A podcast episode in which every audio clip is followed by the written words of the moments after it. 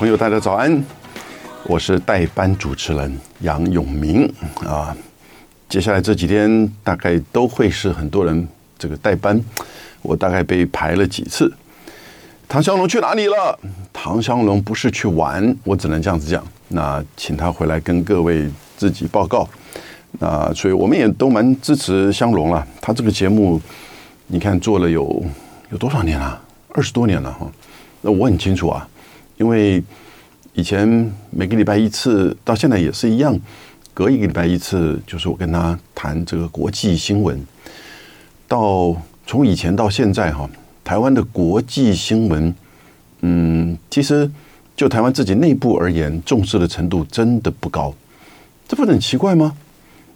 我们其实相当依靠国际贸易，那贸易大概占了我们整个 GDP 将近有七成吧，也就国内的这个经济产值其实并不高，哦，服务业、制造业，那其实都大部分依赖。国际啊，区域两岸的这个贸易，所以才会走到今天，也走出我们台湾的强项，那就是当然半导体、电子科技、机械等相关的这个产业啊，有很多隐形冠军呢，有很多这个代工冠军呢，那事实上还变成科技半导体不可或缺的，就是供应链的要角。那也成为台湾所谓的护国神山。那我们怎么会对国际的这种政治经济变动，嗯，真的不太在意？一方面，大概我觉得大概跟产业的特性有关了哈。很多人去研究很多不同的因素，产业的特性，我们不太走自己的品牌，所以呢，对于呃，在其他国家、区域或国际哈。往往会依附的那个大品牌，它自己本身的这种敏感度、战略，然后呢，行销的这个调整，反正就是订单怎么来你就怎么做嘛，对不对？因此，这样子的一种生态，当然你就比较处于供应链的这种所谓的次要角色，但是关键产品，啊，所以展现了这个社会跟企业界啊，对于国际政治经济的这个重视哈。那也没有那么的敏感，这个可以理解。我觉得产业结构是一个很多因很很重要的因素，但是以两岸的关系跟就是台湾和大部分的主要国家没有这种正式承认邦交关系而言，我们对国际政治经济的这种重视哈，真的是从上到下，政府到学校哈的这个其实是要加强的。可是呃。我跟香龙做节目这么久啊，那也感觉到这几年哎变化有改变了哈。那当然因为网络的关系，很多即时的这个新闻引起大家的重视。那很多人不同角度的呈现啊，然后呢，你可以在网络上看到呃太多这种即时的，然后呢就是讽刺的啊，或者是分析的都有。所以大家发觉到哎，这个跟我有关呢。那也发觉到，诶，其实国际政治经济，另外一种就是你可以看戏啊，比如说美国的这一次的总统大选，对不对？然后呢，连续的这些战争，以前我们大概都是要透过二手新闻，呃，报纸筛选过，或者是说大家来做比较分析的评论，听起来都比较专业啊，有点像我讲的话。那因此呢，这个这个趣味性啊就会降低。那大家大概就是说，哦哦哦，好，我知道。这个那边发生了什么事？那可是呢，现在呢，这种即时的传播哈，我觉得已经进入到一种就是万物皆连了。那资讯、理念啊，分析也都是万物立即的联系。哎，这个蛮好的啊，这个是蛮好的。那当然，问题就是也因为多，所以很多人大概也就在自己的同温层啊，去看自己喜欢听的东看的东西，那听自己喜欢听的东西。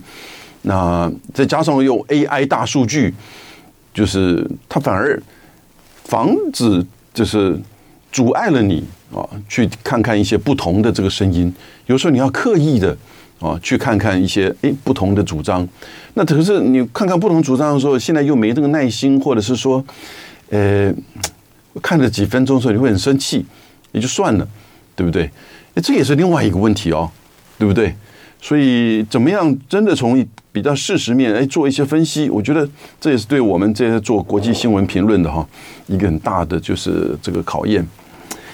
这大概就是讲我来代班跟香龙谈国际新闻，在飞碟早餐的就是这个过程。回来当然是谈台湾的这个政治啊。现在如果你每天看台湾的新闻呢，你会觉得被这些一大堆不同的新闻给几乎淹没。对不对？而且现在变得很复杂。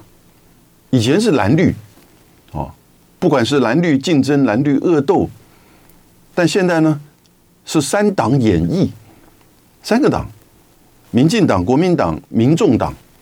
哦，如果从立法院的席次是国民党、民进党、民众党，三党演绎，你会说：哎，不会啊，民众党只有八个席次，对不对？但是呢？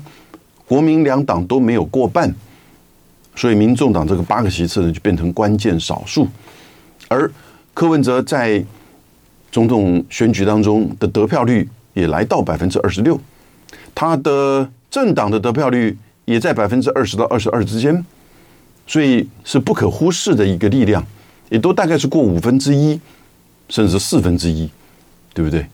那只不过是他在提名上。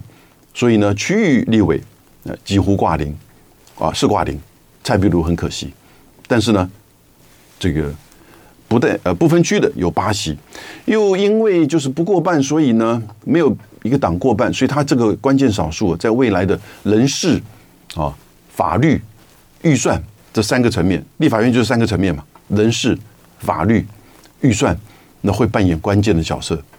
我个人认为，在人事上，其实他的选项并不多。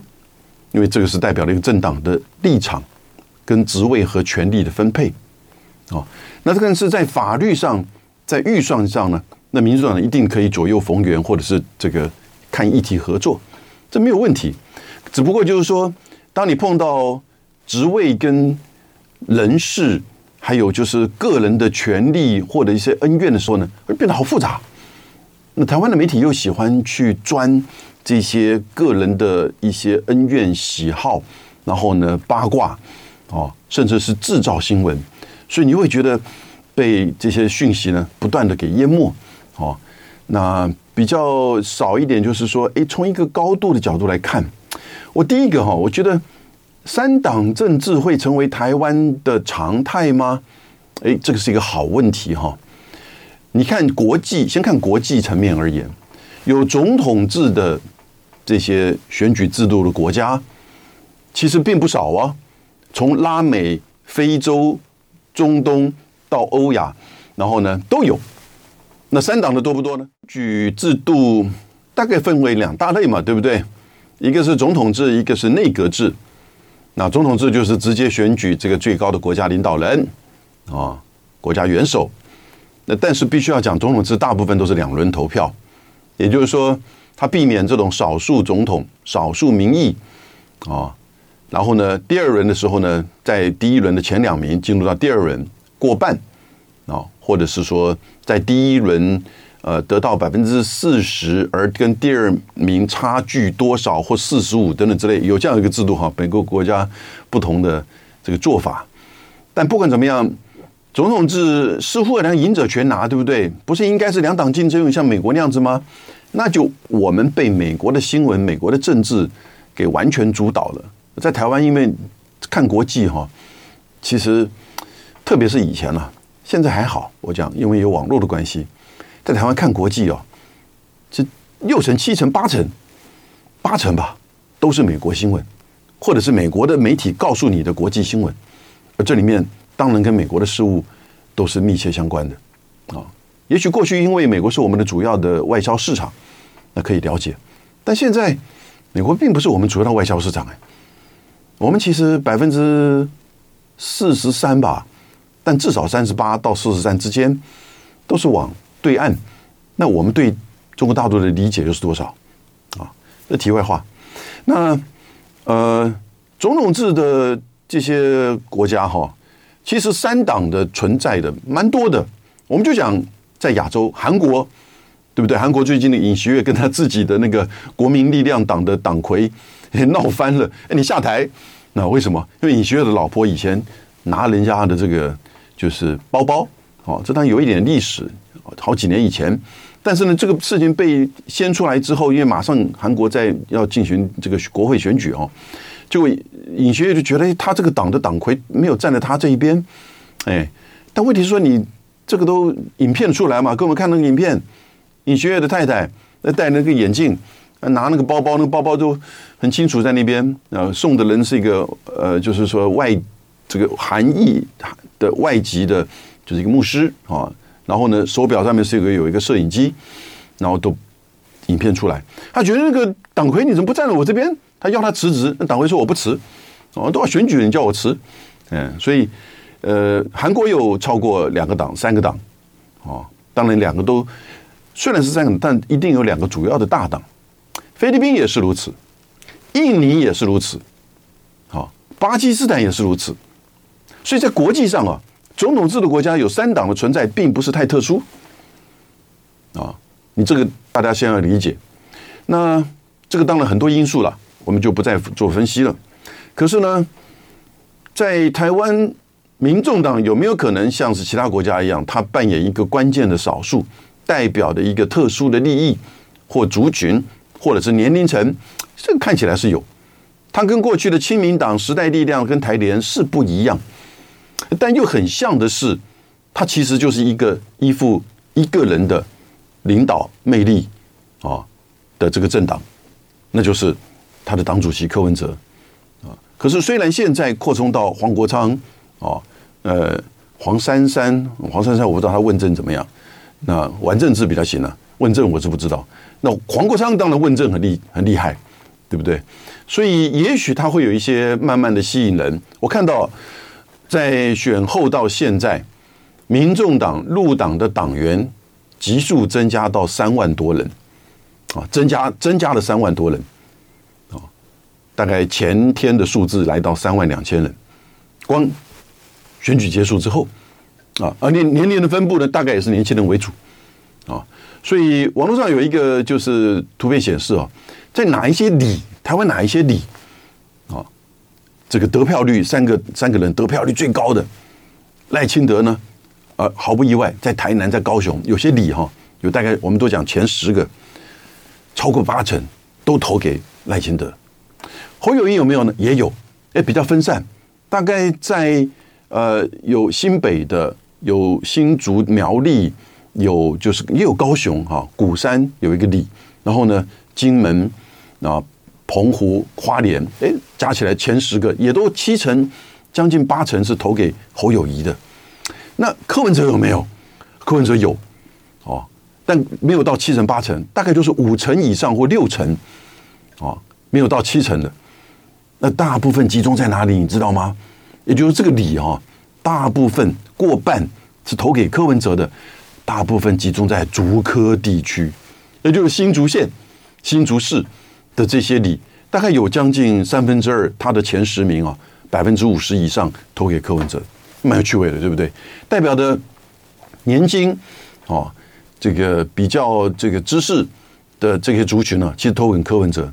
可是另外一个角度哈，我们来看，民众党却是一个必须要讲，他现在为止，他没有太明确的立场、理念或者是意识形态。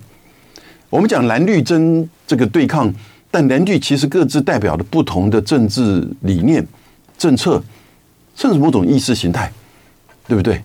在经济政策上，在两岸政策上，好，那因此呢，当然也许因为他一路走来的这个差别，一直都是这样子一个争执。可是民主党到现在为止还没有呈现出这样子的一个诉求。那因此，你一直不不能够中间路线呢？中间路线昙花一现。走中间路线，以前英国也不是那个 Tony Blair 布莱尔是这个走中间路线吗？结果他执政都没多久，他就不走中间路线。他发觉到中间路线根本是昙花一现，没有办法去扩大他的这个支持率。所以这个民众党第一个，他没有立场、理念，没有意识形态啊。那第二个，我觉得民众党他到目前为止，呃，没有人才、职位啊。以及执政的这个能力，人才，我想黄国昌哦，还有一些大概其实并不多，好，并不多，人数上比起来，职位也就是说，他现在只有八个不分区的立法委员，那当然他就是关键少数啊。那然后呢，治国理就是治理能力。啊，你要有一个政党，你能够得到大家的认同的话，其实你展现出你的治理能力。那你说，哎呦，柯文哲做过八年的市长啊，嗯，这个有些对有些人而言哈，这个八年市长反而是他质疑柯文哲治理能力的一个呃问题所在，对不对？所以你就不是说靠着这个选举，那你就得靠选举了。所以二零二六这个选举就面临到对民众党的考验啊。那他现在。不想做小绿，你不能做小绿，为什么？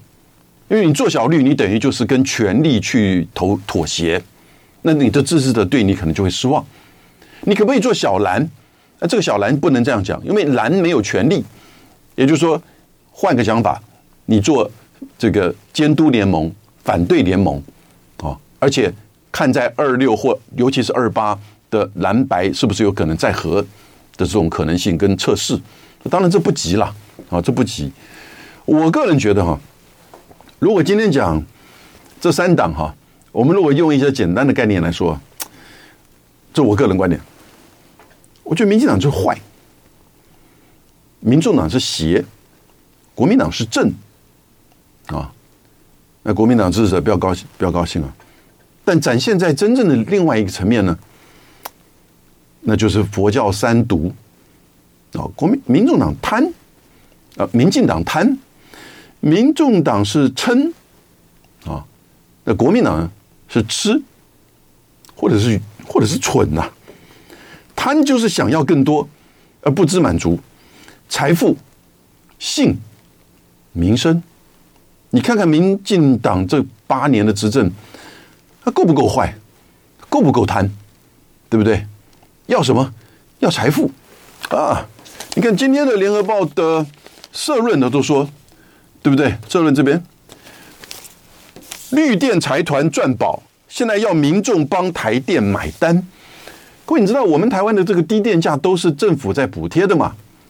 啊，那过去一直都是如此，所以我们才维持一直很平稳的低电价。那大概在这三十三点多度平均了哈，但有一些民生用电，如果用的越少，缴的越少，度数的费的电费越少。但是呢，工业用电大概就是在三点四左右。那日本是台湾的两倍，韩国是来到四点三啊，工业用电。可是呢，大部分都是这个政府台电是亏损的，然后大概三千亿，有时候到五千亿。可是过去只是大家等于是说拿政府的钱，拿人民的纳税的钱啊，让大家每一个家户也许电费不要支出这么多。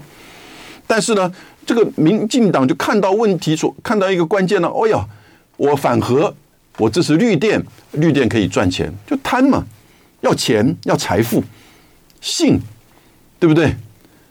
你看看这个赵天林也好，罗志正也好，很多人不是被质疑他们的一些这个作为吗？而持续的在一个位置上继续选，还好民众这个唾弃他们，民生要这要要要要权力。要名声什么意思？要洗学历，觉得自己学历不够好，所以呢，跑到那个国师那边去写这个写论文，拿台大的硕士，因此呢，你就抄袭啊。那贪坏，尽管抄袭被检举、被认定、被学校、被台大撤销学位，就政治人物而言，不就是一个诚信吗？如果你连论文都可以去抄人家的、抄袭别人的，你哪有诚信可言？你讲的话还可信吗？不就应该是下台一鞠躬，退出政坛了吗？全世界都是如此，但民进党不是如此，还可以升官，大家还不在意啊？坏跟贪啊，这是民进党我的感受了啊！你现在告诉我哪些人？没有这些问题，啊，在民进党里面，哪些人还你觉得说道德可这个佩服的，然后呢，学识可敬仰的，哦，以前的沈老大、郭正亮，甚至这个陈文茜，以前在做妇女部的时候，没有了，对不对？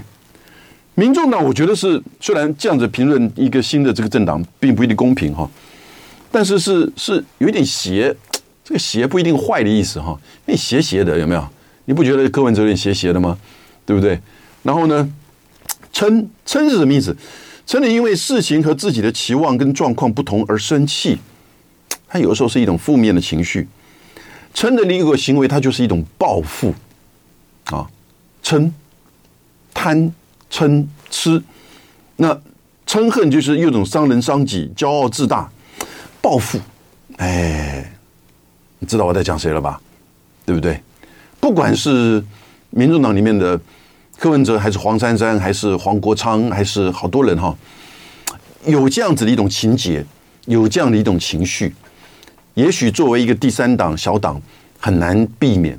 那他也去吸引集结这样子的政治人物，啊，那当然现在就是看他的支持者，当然不希望他们呈现这个样子。他的支持者其实倒不是说敬仰啊，或者是佩服这些政治人物。而是对于蓝绿的选择，他觉得需要有第三选择。通常中间路线，中间路线其实就是第三选择啊。不过再讲一次，中间路线昙花一现。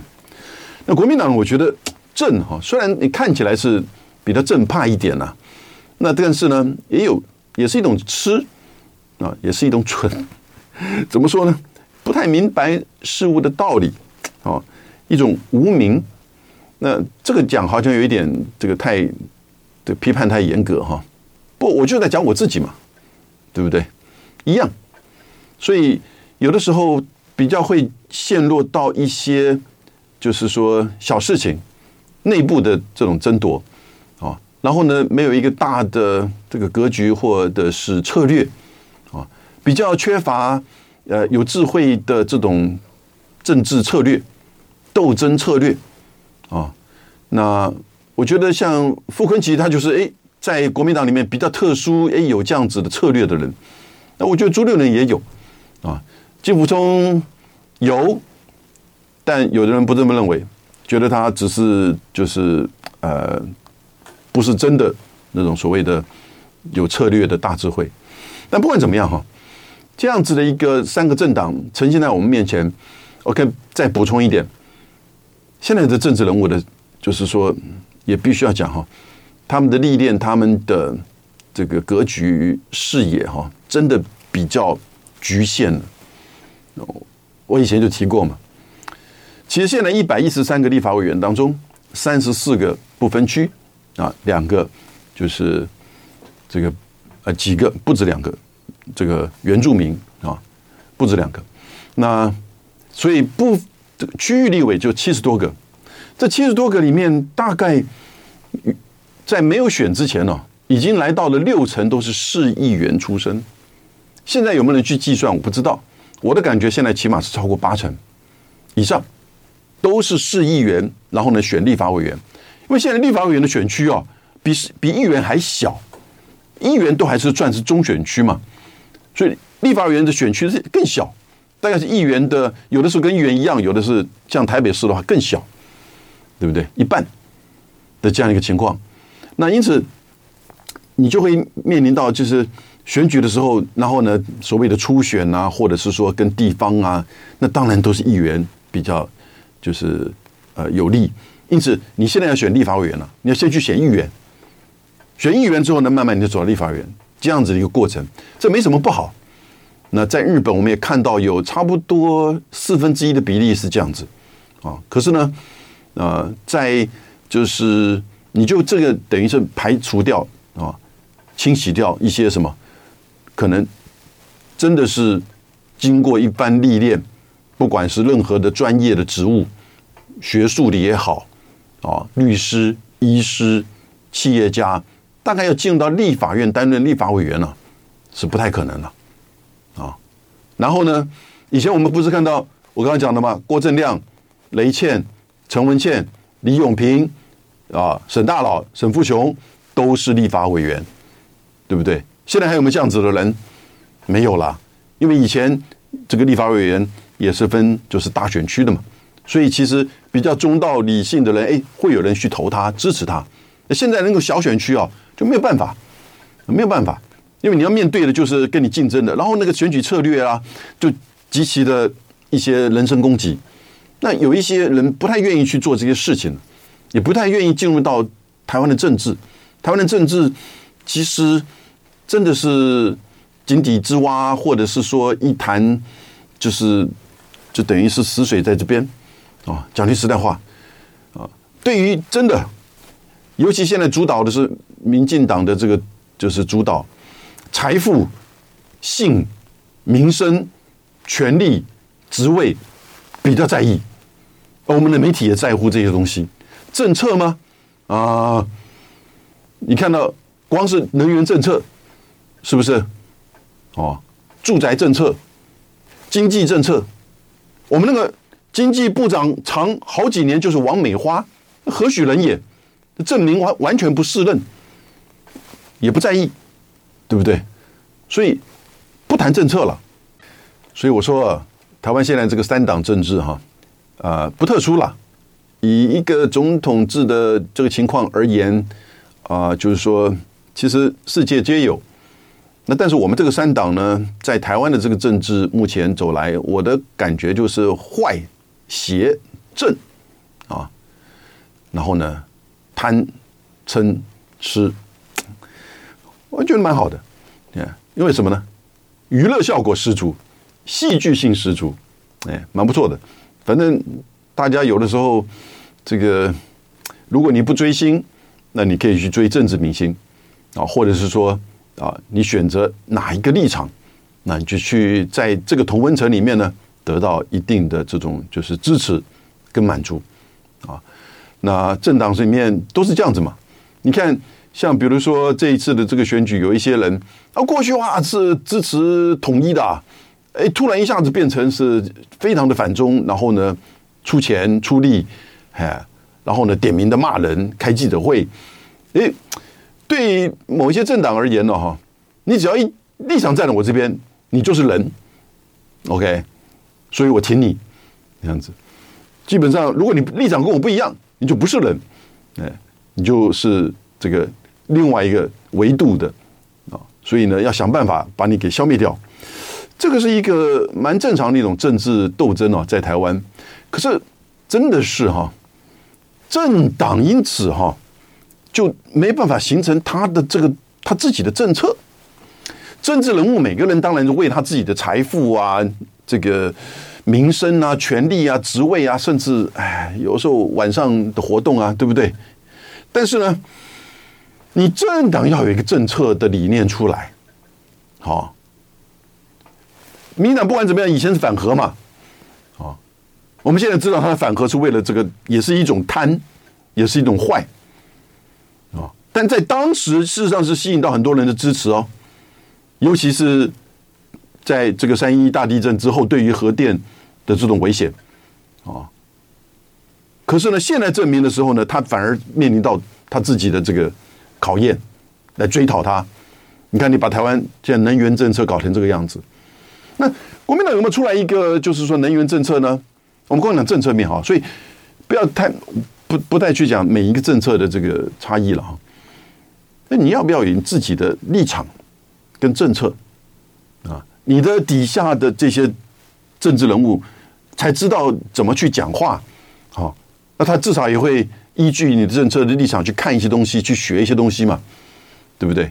否则每天就是只是要想上节目，只是要想怎么样上新闻，哦，那至于说这个法案政策，哦，都太复杂了。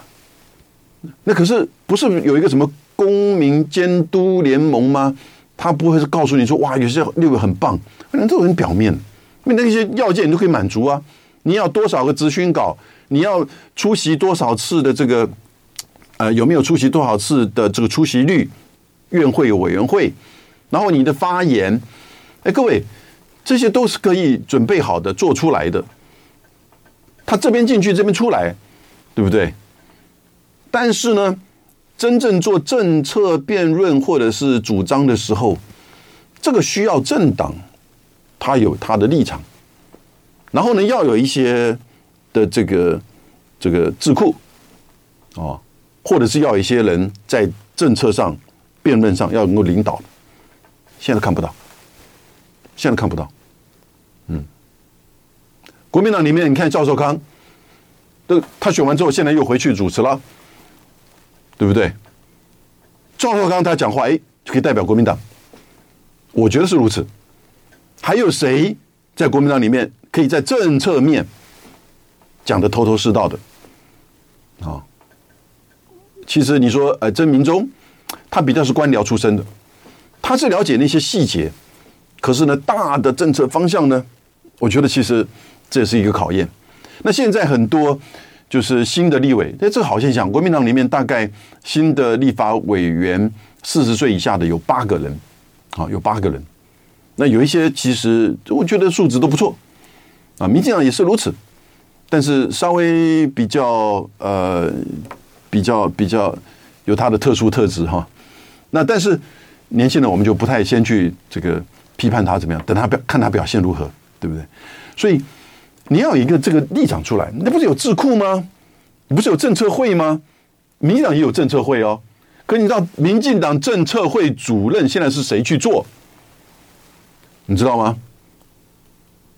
王义川，好，王义川，王义川这个人戏剧性很高，哦，他人也不错，可是呢，他应该是比较是组织层面吧，哦，就人脉呀、啊、人和啊，或者就至少在民进党层面嘛，对不对？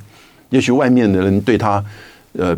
这个非民进党对他的批判性比较高一点，可他做政策会主任，哎，这也是蛮特殊的。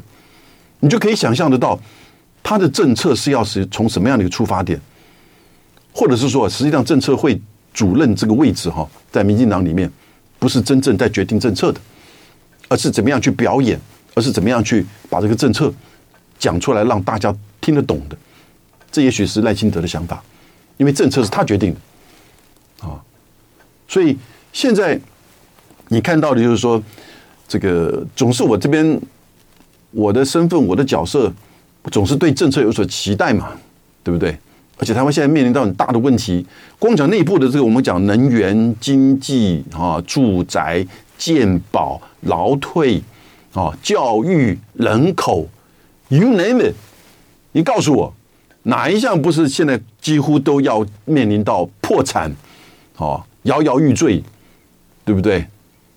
那更不要说两岸对外贸易啊、军事啊、对外关系，还有呢，对美、对日、对这个大国或非邦交国之间的这个关系，哎，没有人在意这个东西啊。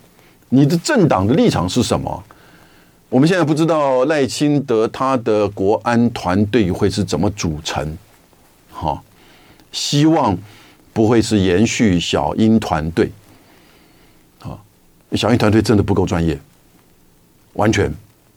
那可是他要延续小英路线啊，延续小英路线大概就是说，这个维持两岸的不挑衅，但是呢，强化台湾主权啊。那不挑衅。我觉得短期内美国会有压制，啊，但美国也有人挑衅呢，对不对？你有没有注意到，这个选举结束之后到现在，大陆这边的反应呢，远不如上一次裴洛西来台湾的那个反应。有没有？裴洛西来台的时候，还有一个围台军演，六个区域划定，跨越台湾、飞越台湾的这个飞弹。台湾的国防部还不敢公布，然后呢，日本那边公布，大家才知道，哇，造成了一个在九六年飞弹事件之后的新一波的，就是说两岸的这种这个紧张情势。哎，可是赖清德当选之后没有啊？可他不是 这个务实的台独工作者吗？萧美琴也不是被北京认定是这个顽劣台独分子吗？双独组合嘛。哎，但是呢，国台办讲了一句话，这句话我们正面解读。他说：“赖清德不代表台湾的民意啊，主流民意，呃，也对，我是这么认为，他并不代表台湾主流民意，因为他毕竟只有四成。哎，你执政了八年，你都做过行政院长，做过副总统，是不是？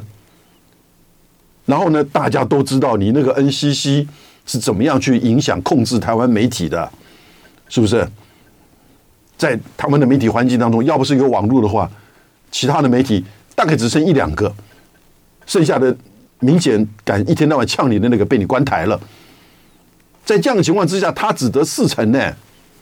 我觉得这个对民一个执政党执政八年执政，这是一个失败嘛？这个大失败，哦。你可以说啊，那是因为三党的关系啊，是没错了。但是因为就是三党，就表示说你过去你的执政不行的。所以当国台办说民进党 不代表台湾主流民意，这个意思就是说哈，他不会针对民进党的这个当选耐心的当选做太激烈的反应。也许我们可以再解读，就是他还是对台湾的主流民意啊。抱有期待啊，那因此呢，相关的这个动作呢，就不如像裴洛西来台的时候，嗯，这是一个解读。另外解读哈，我个人认为，其实大陆现在真的比较在意的，不是在意你台湾内部这些坏、邪、正啊贪、嗔、痴的政党们在那边自己在那边搞闹。对不对？一个池塘里面的啊，围墙里面的这个斗争，他不在乎了，因为你已经被围困了，你自己困住你自己，你也跟在两岸跟在这整个就是军事到政治经济以及到国际的层面，你也被困在这里。大陆比较在意的是美国。你美国的议长来台湾，哦，排名第三要接总统的人，众议院的议长，他觉得这就是在台独的这个支持上哈，表现出美国的具体行动，啊，北京不能接受美国介入到台湾或支持台独，嗯，那因此裴洛西来台的时候呢，他做前所未有的这个反应，那那个时候。麦卡锡和蔡英文在加州见面的时候呢，他有做类似啊，但是程度上有降低，那一样也有做反应，对不对？所以那个时候美国就很清楚，马上把赖清德去美国的这个行程呢降低到前所未有的低调，被压制到低调。那当然赖清德自己也是事前这个这个把自己没搞好，那事前说了一句话，说说如果能够走入白宫。我们的目标就达成了啊！但不管怎么样，我觉得现在北京认为哈，一方面台湾已经是被围困，你跑不出那个五指山，那只是时间问题。两岸的消长，中美的消，两岸的消长反映了中美的消长啊。那中美的消长，如果特别是以台海区域而言。就在亚洲，在第一岛链，在台海之间，你就呈现了在具体而言军事层面、经济层面，好，以及地缘外交层面。你看菲律宾那个小马可仕跟北京那边闹来闹去，然后呢，赖清德当选当选之后，哎，发个电报恭贺台湾总统当选总统。哎，毛宁说：“回去多读读书，两岸的议题不是你这边可以插手的。”他的国防部长这个跳得起来护主，心切骂这个毛宁，啊，不可思议！这毛宁真的是一个多读读书四个字的一句话，你说他战战狼吗？呃，也还好了。但是呢，这个一骂了总统，又引起这个国防部长跟他的这个对骂，哦。这个完全成功的下士对上士，但是呢，昨天小马克思就说了：“诶，我还是支持一个中国政策，我只不过是基于礼貌的关系发了一个电报而已，退缩了。”所以你说，在这个区域，在亚洲哈，一个中国政策，军事的这个军军事经济到地缘政治上面，美国其实已经慢慢的退缩了，不止退出第一岛链了，甚至到第二岛链了。虽然它还是有它这个日本、韩国盟邦以及菲律宾这个飞这个基地的增加，你知道，在我们选举之前，本来美菲要举行一次联合的军事巡演，而且是史上第一次，美国的航空母舰要参加，从新加坡的樟宜军港出发，到了菲律宾的外海，这是第一次航空母舰，啊。然后呢，结果最后没有参加，哎，走了。美国还是有一个军舰参加美菲的军事巡演，啊，那对外是说，哎，因为台湾的选举，所以呢，稍微要这个不能够在这个时间点啊，不能利于选举还有好几天。跟各位报告，那美国知道啊，你用航空母舰来跟菲律宾做巡演，你就是提高两这个。台呃，南海的对中美军事对峙的这个情势嘛，所以他退缩了。其实是美国退缩了，他不是什么为台海稳定，因为台海哪有什么不稳定？现在而言，对不对？你反正被困住了嘛，啊，所以我是觉得，北京真的在乎的是美国，因此美国就接下来今年呐、啊，是不是的这个川普要回来了？所以各位。川普重返的这种影响哈，已经发生了。虽然他没有当选，他会不会当选？哦，你给底下留言吧。你认为他会不会当选？啊，可能性很高，可能性很高。那但是呢，这个戏剧性十足，我们也没没办法百分百确认。可是他要回来的这个影响已经产生了全球性的影响啊。所以在台湾呢，我们这些政治人物啊，你继续。贪嗔吃吧，对不对？没有关系。就爱点你 UFO